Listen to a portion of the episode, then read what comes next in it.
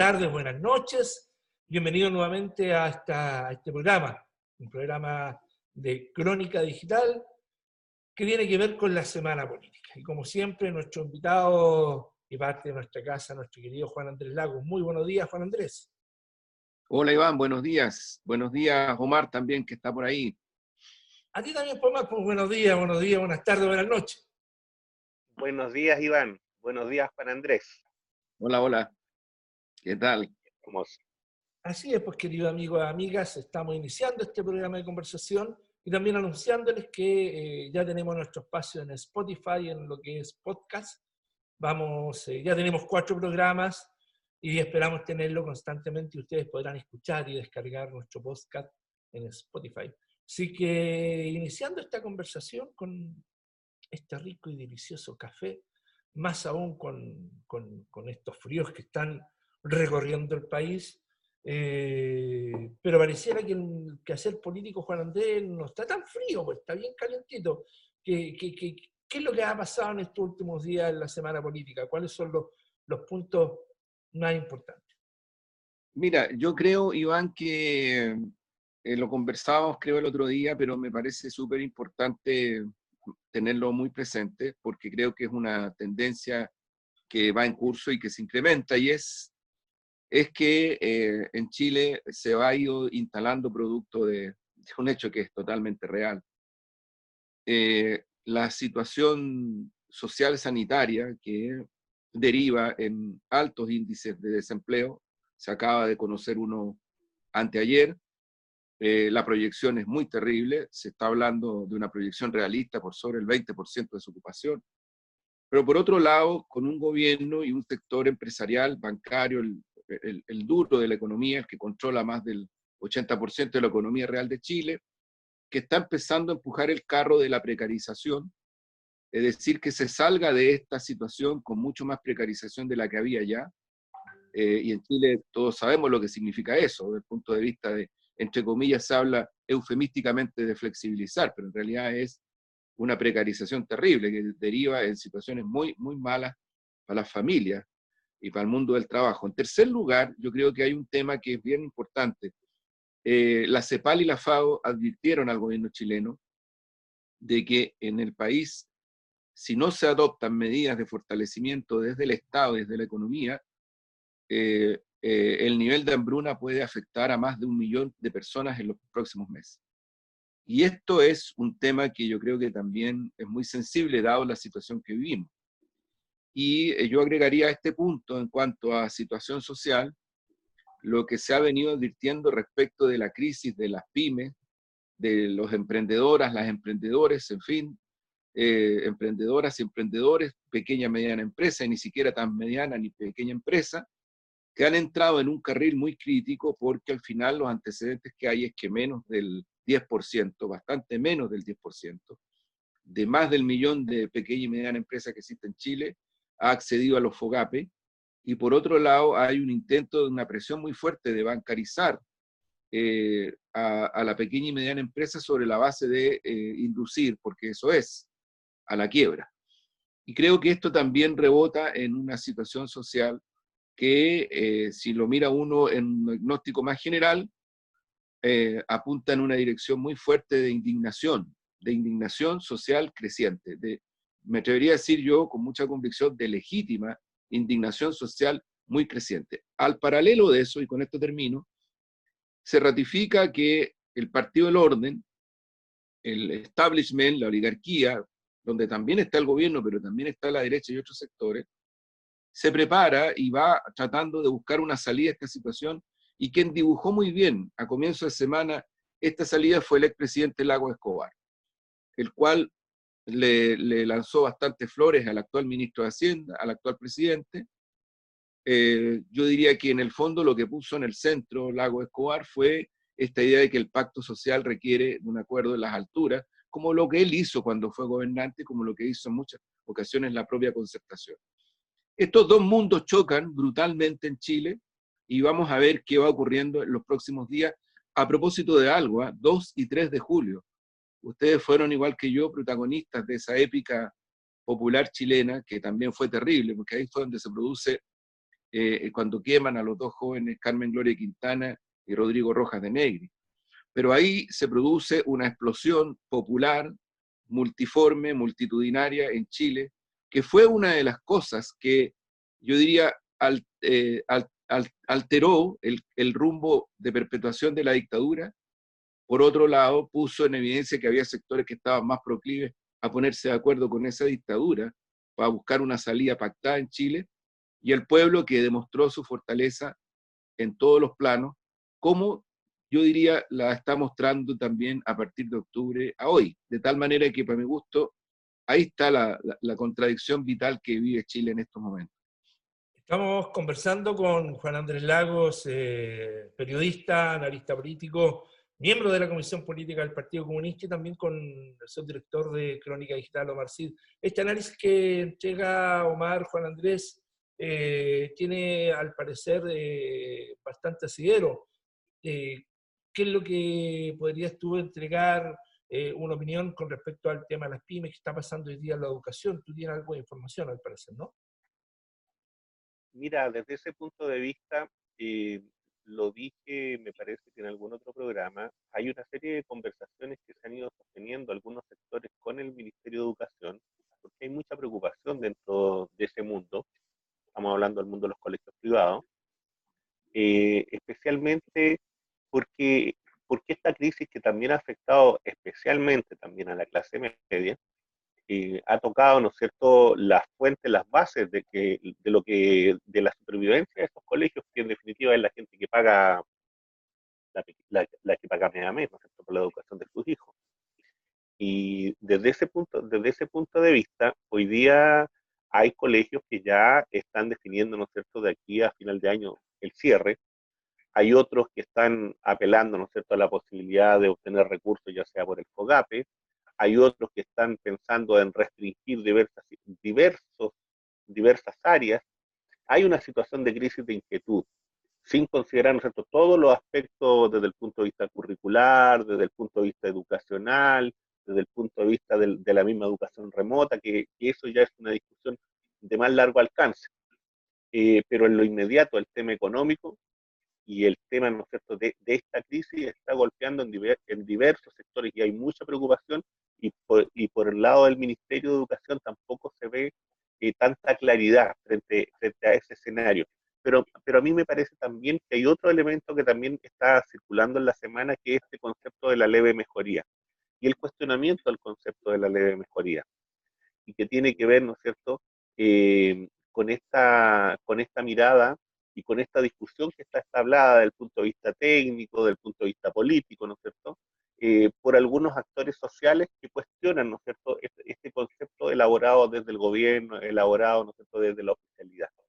Y que, y que yo creo que si bien es una discusión, ¿no cierto?, que está encerrada en cierto espacio, porque la gente que está en su casa, la gente que no puede salir, la gente que tiene que ir a comprar una vez en la semana, la gente, ¿no es cierto?, que está con familiares enfermos lo viven y lo perciben desde otra manera, porque eso también hay que, eso también hay que mirarlo, la gente que está, ¿no es cierto?, eh, que vive eh, a, a, partir de las ollas comunes, a partir de la solidaridad de otros hoy día, porque no puede sostenerse por sí mismo.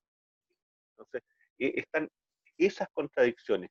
Y creo que en eso también Juan Andrés toca un punto también que es muy, muy sensible y que tiene que ver con esta, con esta rememoranza, con este concepto de la memoria histórica, que es el 2 y 3 de julio de 1986. Y que tiene que ver, ¿no es cierto?, con la reivindicación y con la mirada, ¿no es cierto?, de una, de una forma de enfrentar la situación política, que era también en las calles, que era con organización social, que era con rebeldía y que era, por cierto, también con un sueño, con una perspectiva, ¿no es cierto?, de salida distinta, que de una u otra manera, ¿no es cierto?, se frustró o, tuvo un, eh, tuvo un cauce que no era el que un sector de la sociedad esperaba. Eh, se llegó, ¿no sé, a un tipo de acuerdo distinto que significó la postdictadura y todo lo que nosotros tenemos hoy. Bueno, eh, estamos conversando, estimados amigos, con Omar Cid y con Juan Andrés Lagos, y justamente en ese contexto, Juan Andrés, eh, hay un elemento no menor. la CONUPIA, que es la Confederación de, Pequeños y Medianos empresarios del país, eh, a través de su presidente Roberto Rojas, eh, el fin de semana hablaba de cerca de 200.000 empresas que ya estarían quebradas. ¿ah? Y justamente a lo que tú apuntabas, y una cantidad importante que ya no podrían seguir funcionando en los próximos meses. Además de, que datos que entregaba hoy día la que no tiene mucho prestigio CADEM, que hablaba de que Piñera tiene un, 40% de respaldo de ciudadanos, pero más de un 70 y tantos por ciento dice que después de esto viene la, todo el mundo piensa que el estallido social 2.0 viene con mucha fuerza. Esa situación acompañada a, este estado, este estado de, como hablaba Omar Sid, de la leve mejoría. Eh, ¿Cuál es tu opinión? Mira, yo creo que la academia que tiene desde el punto de vista de, las proyecciones, de lo que es propiamente una encuesta, con cierto rigor, tiene un desprestigio creciente muy alto. Incluso ellos han tenido que en algunos momentos hasta pedir disculpas públicas por los errores que han cometido. Eh, CADEM no es creíble, CADEM además es financiada por el propio gobierno, por la derecha. Entonces, a mí me parece que lo lamentable de, de eso, Iván, yo lo he dicho otras veces, es que CADEM sigue siendo tomada como un punto de referencia por muchos medios hegemones, por la televisión, para crear un cierto sentimiento de, un cierto sentimiento de opinión pública. Yo más, le creo a Pulso, que es una eh, encuesta que salió también este, fin de, este, este comienzo de semana, en donde le dan 12% a Piñera de adhesión. Yo creo que eso es bastante más real. Eh, las encuestas siempre hacen cruces. Es muy probable que CADEM maneje el cruce entre los adherentes al pacto social, que son las fuerzas políticas y económicas de este gobierno, más eh, el Partido Socialista, la democracia cristiana eh, y el PPD. Yo más bien le creo a ese, a ese enjundio que hace Cadem para tratar de llegar al punto que llega. El problema es que, es que ese enjundio eh, obvia algo que es súper básico en cualquier encuesta, y es que tú cuando haces mediciones de esa naturaleza, lo que tienes que hacer es abrir el universo de consulta al mundo de la subjetividad individual. Y entonces eh, ahí te salen otros fenómenos, que es lo que hace Pulso y hacen otras encuestas más sistemáticamente serias, más estadísticamente más, más fuertes. Eh, Pulso hace esa, esa, esa, esa proporcionalidad y llega al punto que yo creo que es más real. Ahora, eso cómo se va a definir políticamente es otra cosa distinta. Pero mira, respecto del tema de la pequeña y mediana empresa, yo creo que aquí estamos llegando en Chile a un punto de quiebre absoluto. Yo creo que aquí se trabajó mucho con el espejismo de que esta economía neoliberal, que además está en un proceso de agotamiento que no es de ahora, viene de años ya, era capaz de generar una lógica económico-financiera para que hubiera un espacio en Chile de eh, mediana empresa, pequeña empresa, emprendedoras, emprendedores, en fin, eh, sobre la base de un, de un paraguas bancario. Ese, ese para mí es el tema esencial y de fondo. Eh, aquí eh, se sacó de un paraguaso la, experiencia histórica que Chile tuvo respecto de pequeña y mediana empresa, cooperativa, asentamientos, que se transformaron en un momento determinado en un área de la economía nacional. Y por tanto, como área de la economía nacional, jugaban un papel en la inversión, en el crecimiento, en el empleo, y eran tratadas más o menos así, por el Estado y de alguna manera eh, la hiperconcentración todavía no existía como llegó a existir eh, después del golpe de Estado. Esto es lo que está haciendo crisis en este momento. O sea, cuando yo hablo de que los bancos lo que están buscando y induciendo la quiebra, es porque ellos están primero eh, buscando la forma que todo este mundo vuelva a desaparecer, se muera, se vuelvan a reconstituir los que puedan tener acceso al crédito bancarizado y los demás, chao, se acabó. Esto ocurrió dos veces en la década del 80, cuando bajo la dictadura de Pinochet, en dos intentos sucesivos, lo que se hizo económicamente fue, para sostener los clanes y su estabilidad en el tiempo, generar la lógica de estrangulamiento que se produjo para la pequeña y mediana empresa. En ese tiempo, claro, uno habla porque se transformó en un drama social, el 35% de desocupación. Yo refuto lo que dice Lago Escobar, que hoy día la crisis es una crisis de producción. Es mentira. Chile no tiene un sistema productivo tan estable y sólido como tienen otros países. Lo que él está diciendo en el fondo es que hoy día tenemos que defender a la gran banca. Y la, la defensa de la gran banca en esta lógica es pasar por arriba y poner la pata encima a por lo menos, yo creo que eh, para mí el, el, ponderado que tengo con algunos estudios que, que, se han hecho y con los cuales comparto, es mucho más de lo que dice el líder de la, de la CONAPYME. Es mucho más. Es decir, llega más o menos al 65% de la pequeña y mediana empresa realmente existente. Eso es lo que va a pasar si no hay un cambio. Ahora, ¿cuál es el cambio que hay que hacer? Sí.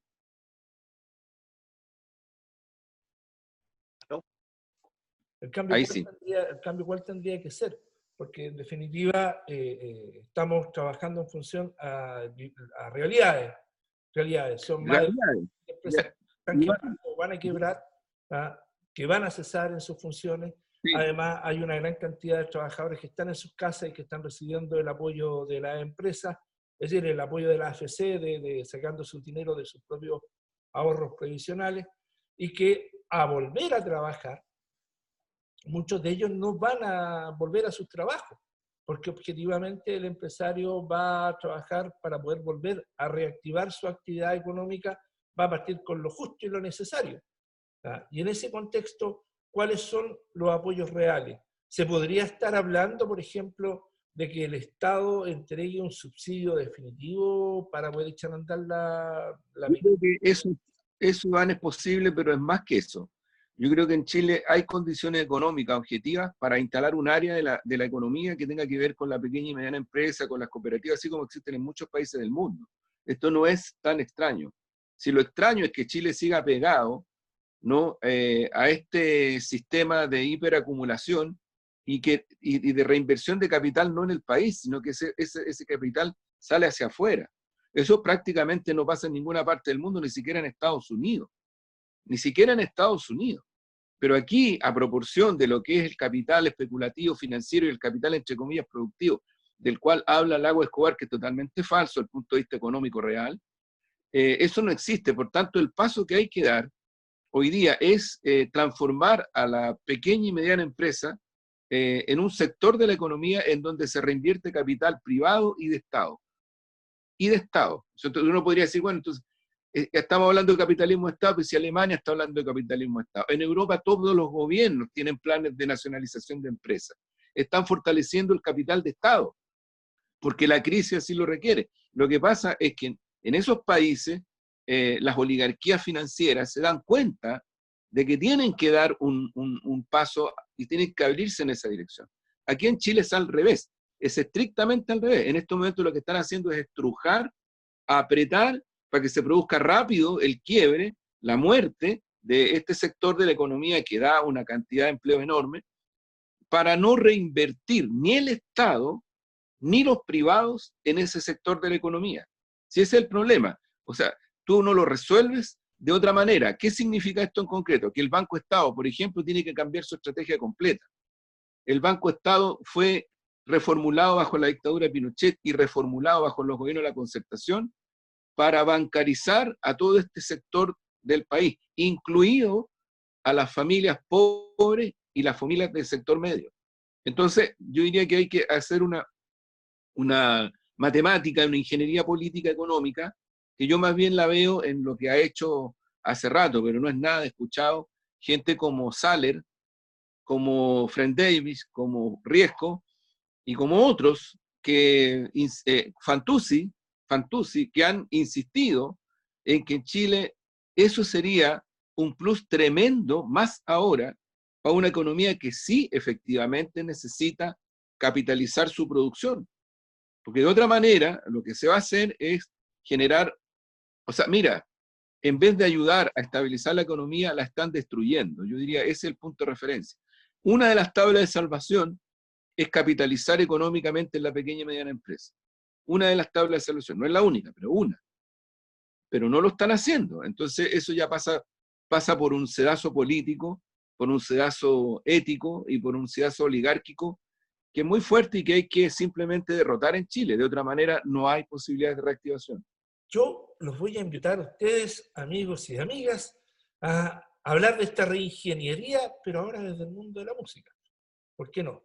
Ah, estamos conversando con Juan Andrés, con Omar Cid, y la reingeniería la trae nuestro querido amigo Francisco Villa. En unos minutos más, aquí, en Crónica Digital y Crónica Digital Spotify.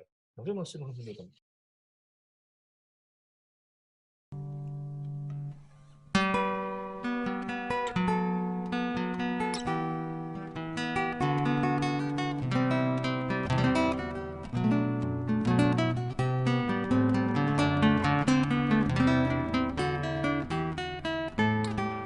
Yo no quiero entregarme sin dar dura batalla. Yo lo que quiero es aventurar, ir donde vaya. Aquellos que siempre han sabido bregar y no descansan. Aquellos que hoy día escasean y dan luz de esperanza.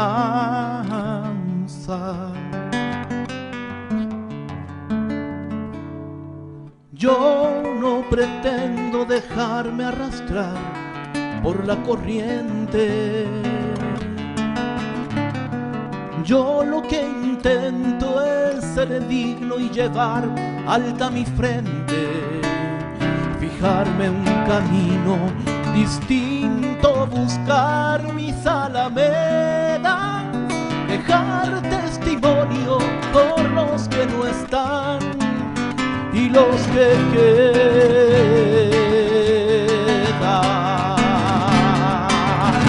Quien tanto me anime un soplo de aire, quien tanto me quiere amor tanto me habite una gota de sangre, yo defenderé mi derecho a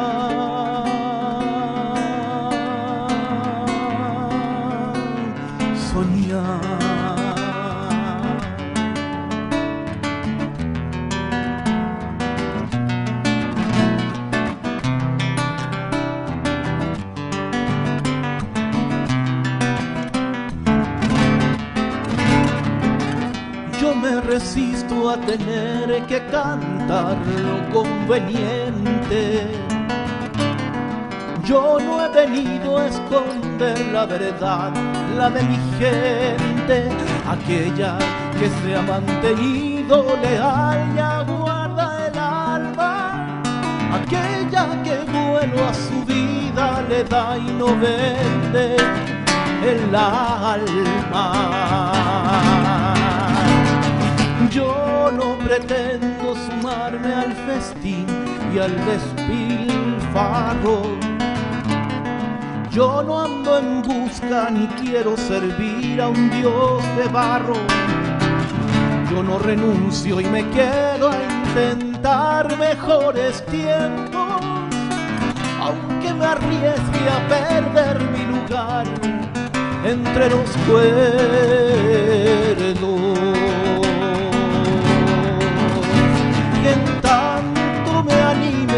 Soplo de aire, y en tanto me quede amor que entregar, en tanto me habite una gota de sangre, yo defenderé mi derecho a soñar. Y en tanto me anime un soplo de aire, y en tanto me quede amor que entregar, y en tanto me habite una gota de sangre, yo defenderé mi derecho a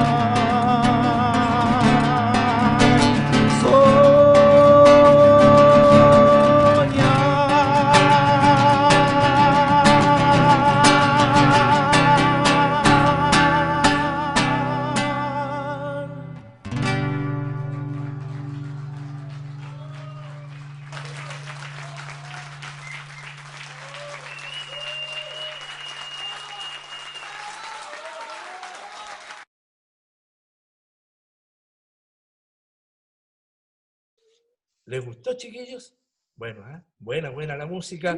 Y, y, hablando justamente de ingeniería, Juan Andrés Omar porque estamos conversando con ellos, en, analizando la semana política aquí en Crónica Digital, eh, la pregunta, lo que se está discutiendo hoy día en el Parlamento, Juan Andrés Omar, eh, eh, esta posibilidad de que la gente saque de sus recursos, de su fondo de pensiones, el 10% para paliar la crisis, ¿es éticamente correcto? ¿Ah? Es una pregunta. ¿Qué me dicen ustedes? ¿Qué dices tú, Juan Andrés Omar? Omar. Mira, bueno, yo creo que esta es una discusión que, que, se viene arrastrando de largo tiempo con el tema de la AFP, ¿no? ¿Qué se hace con la AFP? Evidentemente hay un sector que está dispuesto a fortalecerla, que está dispuesto a que este, este modelo, ¿no es cierto?, de capitalización individual continúe y que siga siendo el sustento, ¿no es cierto?, del gran empresariado.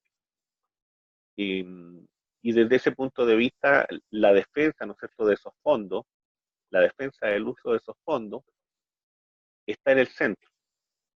Hay otros sectores que han propuesto, ¿no es cierto?, diversas salidas, diversas formas volver a un sistema a un sistema más social de, los, de estos recursos, de que la gente en, definitiva tenga una pensión de verdad, con todos los problemas que puede existir, pero que, pero que a lo menos pueda llegar a eso.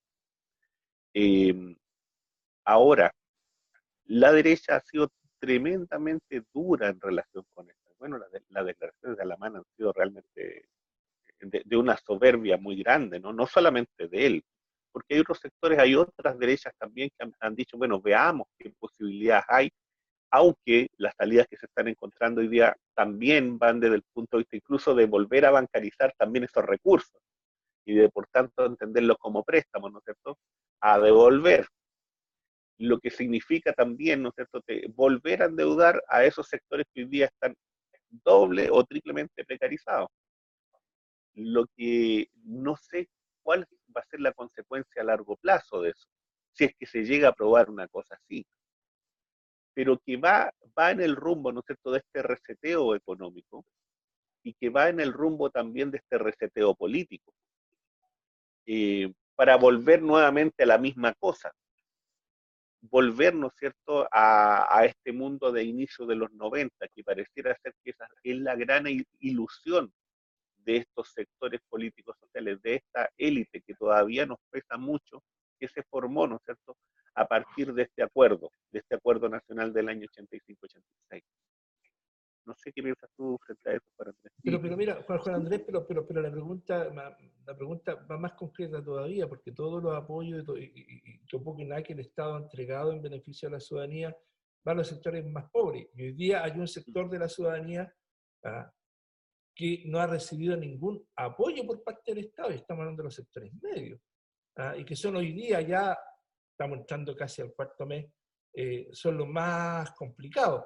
En ese contexto, ¿la salida de, sacar el 10% del fondo es una salida o cuál es la salida que, que se ve desde, desde, la izquierda o desde el sector en el cual... O sea, mira, Iván, eh, hay denuncias bien fundadas que no han sido desmentidas, pero que en este país perdona la expresión, con la hipocresía que hay, es, impresionante, que eh, el Ministerio de Desarrollo Social, el actual, eh, modificó la cifra y redujo una cantidad muy importante de gente que podía tener acceso a los, entre comillas, beneficios bastante mezquinos que se han dado. Por tanto, yo creo que la realidad es que en Chile incluso, por eso menciono a la FAO, o sea, la FAO es un organismo serio. Puede alguna gente no gustarle, pero es serio, cuando la FAO te dice que en Chile se está produciendo una situación que va a derivar en las próximas semanas y meses en más de un millón de hambrientos, te está alertando, no te está criticando, te está alertando. Si eso no se quiere escuchar, es porque no se quieren ver las miles y miles de ollas comunes que hay en este momento en Chile, y que tú tienes razón, ya no son las familias extremadamente pobres. Hay muchas familias de los llamados sectores clase media que están recurriendo, que están organizando ollas comunes. Hay muchas, porque eh, han perdido el empleo, porque tienen un endeudamiento muy alto y lo que están haciendo es postergarle en algunos casos el endeudamiento, pero no condonarlo. Y, y, y las familias chilenas en este país tienen un endeudamiento por sobre el 75%. Por tanto, estamos hablando de una situación extraordinariamente crítica y explosiva que tiene un impacto social, humanitario, ético y también económico, sin ninguna duda. Ninguna de las dos cosas, este gobierno ni la gente que firmó el último pacto social, el último, yo estoy hablando hace semanas atrás nomás, no, no, lo vieron. De hecho, el senador Montes, alarmado, después dice, aquí venía letra chica, pero no la vio, de nuevo no la vio, de nuevo no vieron, de nuevo, una vez más, o, o en verdad están por rearticular, como decía muy bien Omar, yo comparto ese diagnóstico, resetear la arquitectura de este capitalismo salvaje. Es decir, yo creo que eso es lo más concreto y lo más realista que vimos. Mira, más todavía, si en ese contexto tú le dices a la gente, como dijo la ministra del Trabajo, la señora Saldívar, de que no se pueden tocar los ahorros porque los ahorros no son de los, de los trabajadores. Sí. ¿Ah? Claro, claro. Ellos no, no, tienen derecho a tocar esos ahorros porque esos derechos se los administra. Ella lo que quiso decir fue eso, miren, aquí quienes le han eh, estabilizado, qué sé yo, los ahorros son las empresas del sistema de AFP. Entonces, eh, yo diría una solución de fondo, que es radical, por cierto, pero es de fondo, porque es solución real, es cambiar el sistema previsional completo. Y propuestas respecto a eso hay varias, no una. El movimiento No FP tiene propuestas sobre eso. Eh, varios partidos políticos tienen propuestas sobre esto. Y son propuestas que tienen una arquitectura muy sólida, muy sólida. O sea, aquí el espejismo de que todo lo que se proponga, a propósito también de lo que decía Omar, o sea, yo escuchaba ayer con asombro y con mucha indignación, pero mucho asombro, al actual ministro de Salud, al Diostor, eh, Diostor, vuelvo a repetir, no doctor, Diostor, París, eh, descalificar una serie de preguntas que le hicieron colegas en el punto de prensa cuando entregó el balance diario, ayer, pero de una manera muy prepotente. Eh, ¿Para qué? Para reafirmar esta idea de que aquí ya poco menos que empezamos de nuevo a, salir y qué sé yo, y ya hay señales, y hay señales, y hay señales, en fin. ¿Cuál es el problema? El problema es que cuando se levantan propuestas como han hecho la mayoría de los partidos políticos, los gremios y sindicatos de la salud, respecto de cambiar la estrategia, eh, este gobierno la, eh, la estigmatiza, la descalifica. Hacen lo mismo con las propuestas previsionales.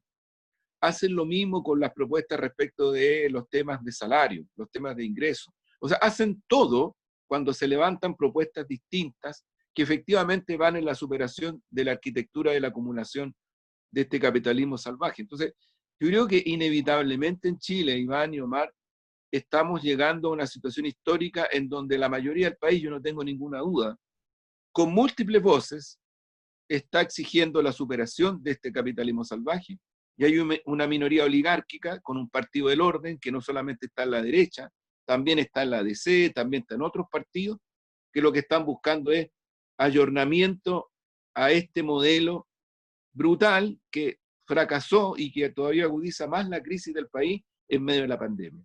Yo creo que ahí están las dos dicotomías.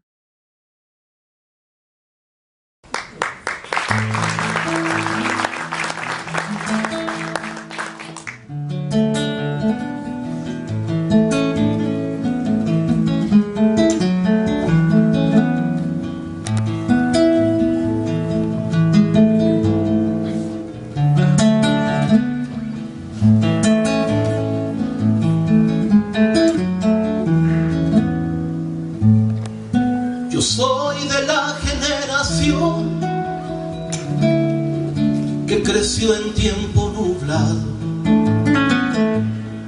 la que cargó con el pecado de todo lo anterior, aquella que con temor vio cómo quemaban libros y transformaban el himno que en el colegio aprendió.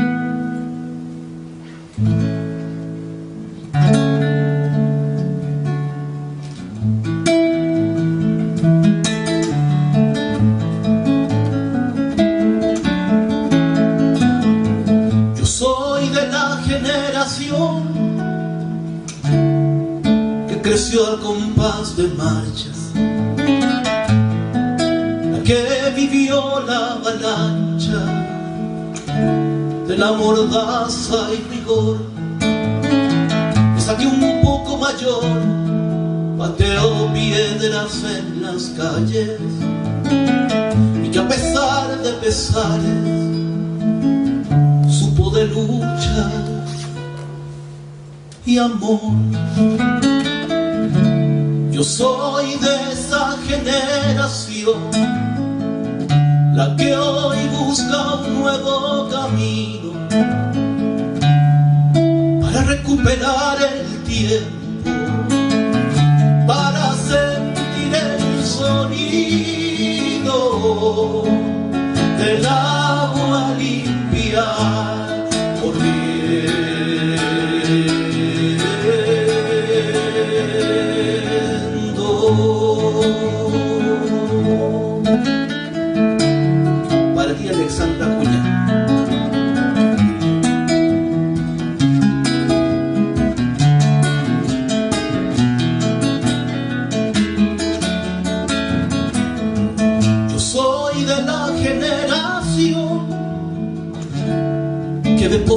posible la vida, la que recuerda encendida aquel que un día cayó, la que persigue el calor que abraza y que da cobijo, la que renueva en sus hijos sus votos por algo mejor. Soy de esa generación la que hoy busca un nuevo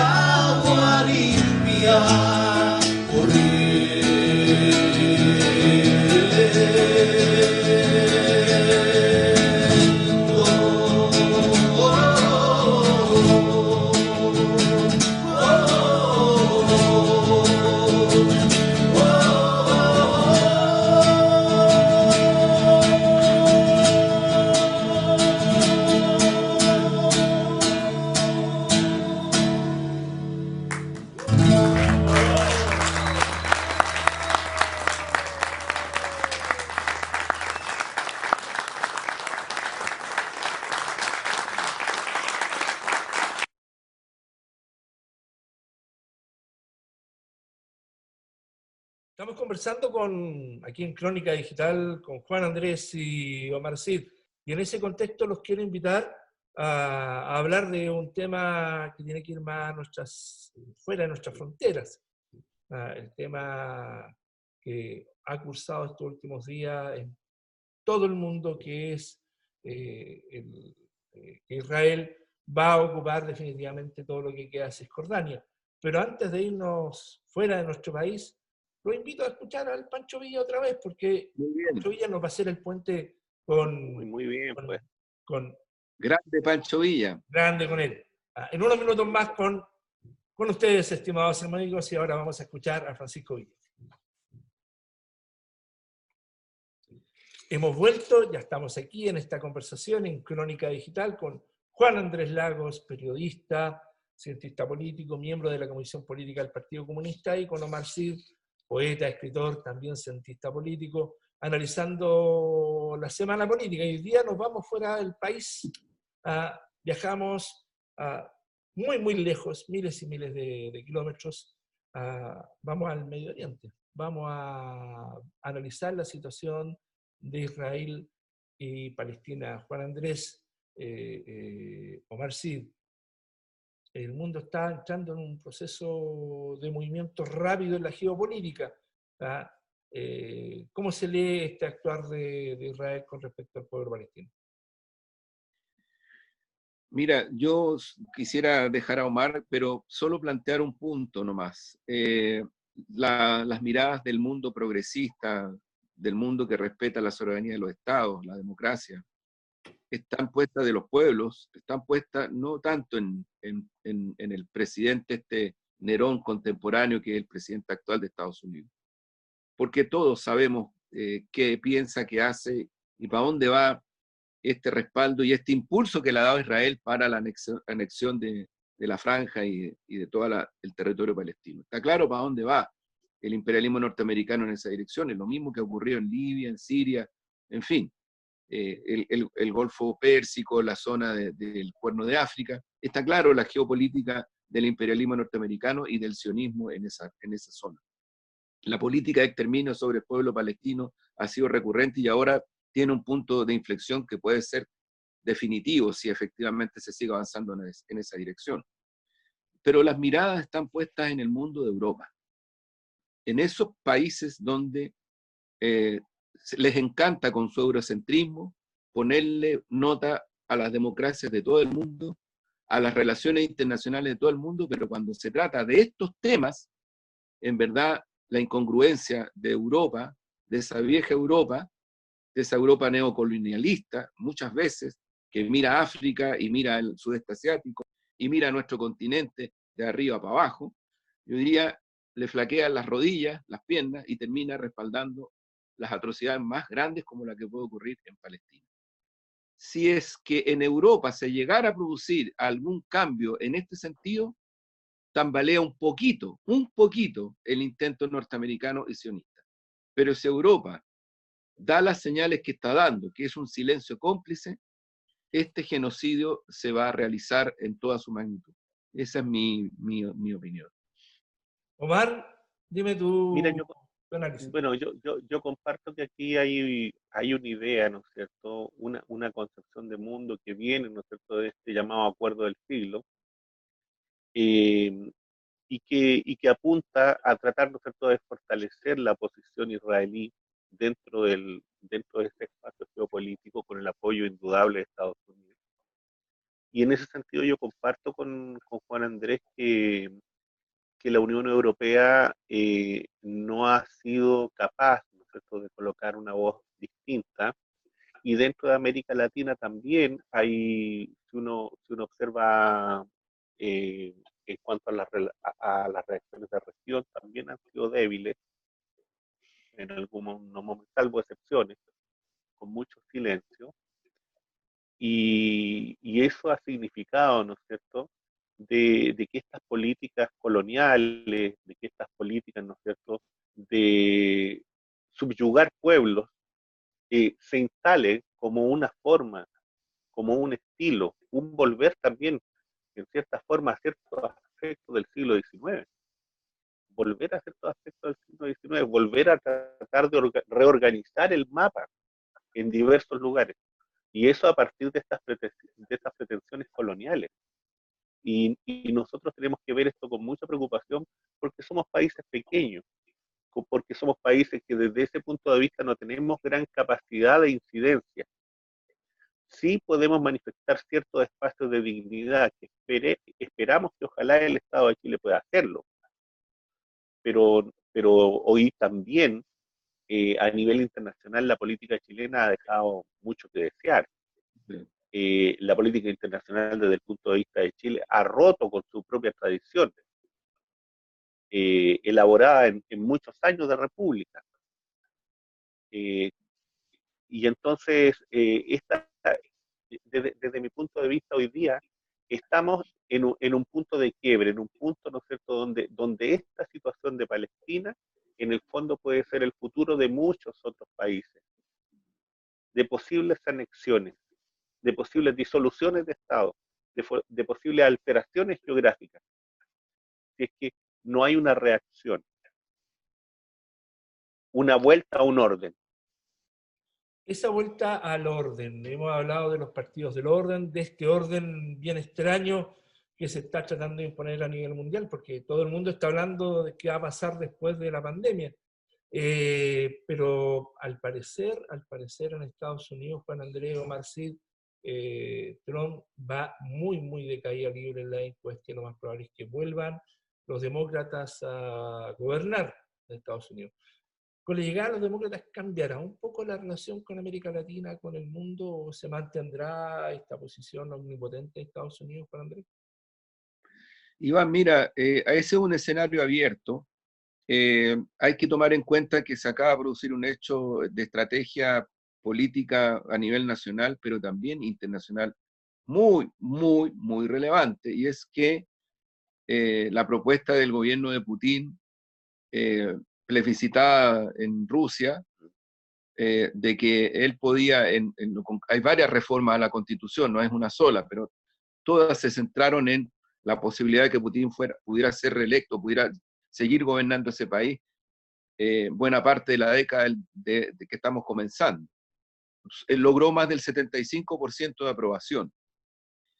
Entonces aquí viene la caricatura que hablábamos recién, porque yo se la escuché al Diostor París ayer en el tema de la salud, se la escucho a los, entre comillas, analistas del Partido del Orden, se lo escucho a gente que habla mucho en grandes canales hegemónicos de este país, en fin de desprestigiar a los pueblos porque finalmente son una manga de tarados, porque cómo se les ocurre darle la posibilidad a un tipo como ese de ser de nuevo presidente de Rusia.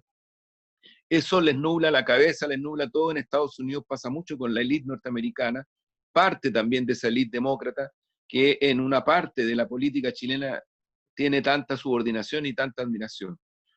Eh, pero está pasando eso, o sea, aquí hay actores en la política internacional que son cada día más gravitantes y no menos gravitantes. Rusia es uno de ellos, China es otro. China pasa en este momento a ser mucho más importante desde el punto de vista económico que Estados Unidos para todos los países de nuestra región. De hecho, China es el principal socio comercial de todos los países de nuestra región, tanto bilateral como multilateralmente. Si Bolsonaro, por ejemplo, que ha intentado tirar el mantel respecto de las relaciones económicas con China para tratar de abuenarse con este dictador contemporáneo que está en la Casa Blanca, no lo ha podido hacer porque liquida la economía brasileña. Así de simple. Y no lo va a poder hacer.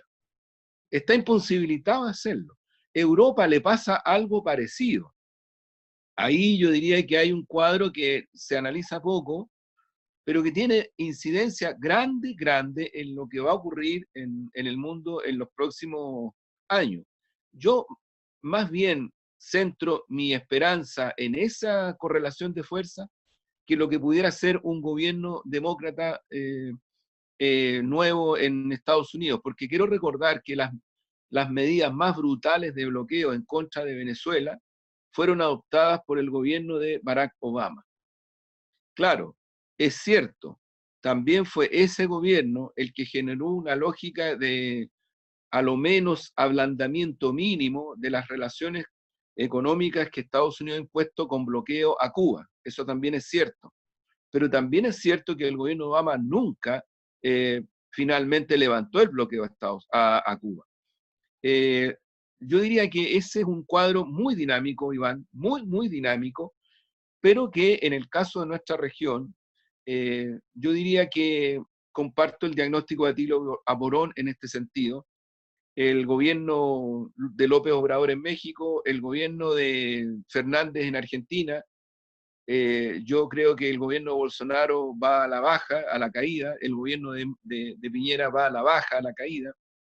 Es decir, en los próximos años podrían haber mejores condiciones para reponer este sueño tan, tan realista y tan necesario que se requiere en nuestra región, que es eh, reactualizar e incrementar la CELAC, como sistema multilateral y eh, incrementar los sistemas multilaterales y bilaterales como UNASUR, Mercosur, en la dirección de eh, eh, mantener una independencia económica en primer lugar, que ya Salvador Allende en su discurso en las Naciones Unidas lo proyectó con una sabiduría impresionante que ojalá los, los que dicen que recogen el legado de Allende lo pudieran considerar, en verdad, porque ahí Allende habló de que el enemigo principal de los países y de los pueblos de nuestra región no era el imperialismo genérico, eran las transnacionales. Y son esas las que le quitan soberanía económica a las naciones y a los pueblos de nuestra región. Entonces digo esto porque creo que eh, se puede generar efectivamente una situación distinta. Si hay un gobierno demócrata, vamos a ver qué ocurre en política internacional, porque hasta ahora eh, lo que ha hecho el actual presidente norteamericano es tratar de defender posiciones que se le han ido debilitando a pesar de eso, a pesar de lo que ha hecho, del punto de vista económico y político al interior de Estados Unidos. Y esta guerra comercial y económica que desató con China no le está dejando muy buenos réditos a Estados Unidos. Eh, Omar, y en el plano, el plano latinoamericano, ¿cómo ves tú esta situación con Sí, mira, para, para, para, para complementar lo que está diciendo eh, Juan Andrés, que en ese sentido estoy de acuerdo con él. Yo creo que cuando, cuando yo estaba hablando de esta idea de volver a un cierto orden internacional, estoy diciendo específicamente, ¿no es cierto?, que se vuelvan a respetar ciertos acuerdos internacionales que se habían firmado y que Trump se ha encargado de ir desmontándolos uno a uno. Pero no es que sea Trump, sino que también es una política, ¿no es cierto?, del Departamento de Estado. Es una visión estratégica, desde mi punto de vista. Y esa, y esa visión estratégica tiene que ver, y, en qué nos afecta a nosotros como continente, como región, en el hecho de que desde mi perspectiva, en esa visión estratégica, Estados Unidos, ¿cierto? Y un sector también de la Comunidad Económica Europea, por cierto, ven en América Latina un espacio donde poder parapetarse en esta disputa, en esta disputa, ¿no es cierto?, a nivel más amplio, a nivel global, que tiene que ver con China, y que tiene que ver, ¿no es cierto?, también con Rusia, como, como tres actores importantes a nivel global y que están hablando de este nuevo orden internacional que está emergiendo. Y, y, que por tanto en este nuevo orden internacional también surgen, van a surgir nuevos acuerdos, nuevas miradas y lo que estamos contemplando hoy día nosotros como simples, comunes ciudadanos, son los conflictos de este nuevo orden que se está eh, dilucidando, por decirlo de algún modo, se está instalando. Bueno, como la semana política termina hoy para nosotros, pero sigue continuando a estos, estos, esta humanidad que está en su casa, que está esperando terminar esta pandemia, que está luchando contra, contra esta pandemia, los invitamos a seguir continuando, a seguir viviendo en sus casas, resguardándose, cuidándose, chiquillos y chiquillas. Y nos esperamos la próxima semana, en la Semana Política aquí en Crónica Digital, juntamente con Juan Andrés Lagos, Omar Cid. Nos esperamos la próxima semana aquí, en Spotify, Crónica Digital y por supuesto en la red de redes. Muchas gracias, Juan Andrés. Gracias, Iván. Saludos, Omar, que esté muy bien, cuídense. Omar, muchas gracias. Muchas gracias, Iván. Muchas gracias, Juan Andrés. Que esté muy bien. Chao. Un abrazo, cuídense. Chao, chao.